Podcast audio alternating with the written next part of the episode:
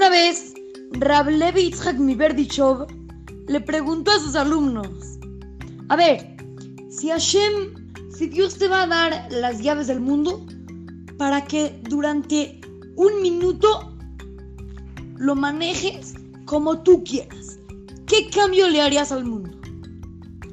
Un alumno contestó, bueno, yo le daría sustento, yo le daría dinero a todos los pobres. Otro alumno dijo, yo curaría a todos los enfermos del planeta.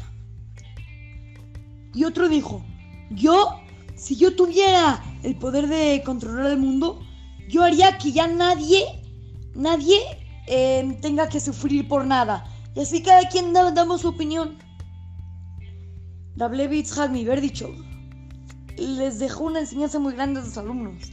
Cuando él dio su opinión, Rablevitz Hagmi dicho dijo, si yo tuviera ese poder, si yo pudiera controlar el mundo y Dios me daría las llaves para hacer lo que quiera durante un minuto, yo le regresaría las llaves a Shem y le diría, Dios, yo no sé tus caminos, tú eres el único que sabe controlar el mundo de la mejor manera.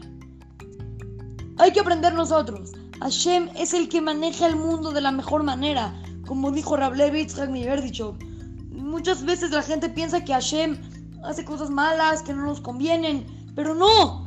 Hashem tiene sus caminos y sabe perfectamente lo que le toca a cada uno y uno de nosotros. No hay que estarlo jugando a ver aquí allá.